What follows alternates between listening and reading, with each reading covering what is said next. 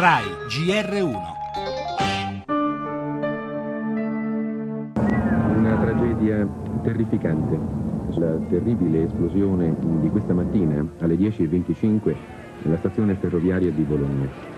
Diciamo che dal punto di vista psicologico con il passare degli anni le cose sono peggiorate perché uno si rende conto di quello che effettivamente è successo, dell'ingiustizia subita. Tuttora non sappiamo il perché. Io la mattina quando mi alzo sto a pezzi, mi fanno male le spalle, mi fa male la testa, mi fa male il collo. Proprio un paio di settimane fa ho portato per la prima volta mio figlio che ha 5 anni e mezzo in stazione a Bologna gli avevo già raccontato, cercato di spiegare perché la mamma è piena di cicatrici, perché la mamma ogni tanto gira con le stampelle, perché la mamma ha la valigetta piena di cerati e di fasci, perché è sempre una ferita che si apre così.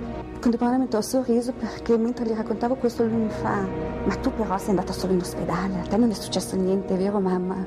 Alla normalità proprio pura come eri prima non, non ci arrivi si salta sempre, comunque, poi si va avanti, cioè nel senso si tira avanti per forza.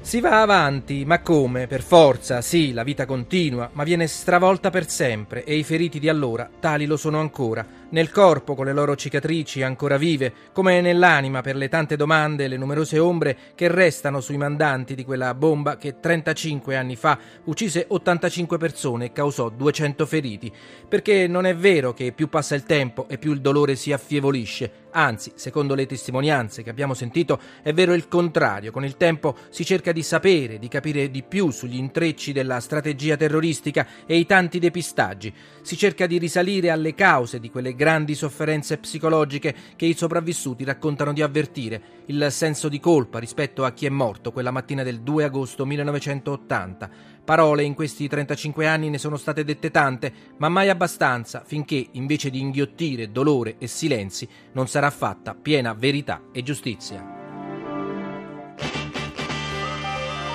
Le altre notizie in primissimo piano, il nubifragio sulla Toscana, paura a Firenze dopo il blocco di questa notte, sta tornando alla normalità il traffico ferroviario. Ancora trasporti, l'ENAC diffida la compagnia spagnola Vueling dopo l'ennesima giornata di cancellazioni. Basta disagi o via dai cieli italiani.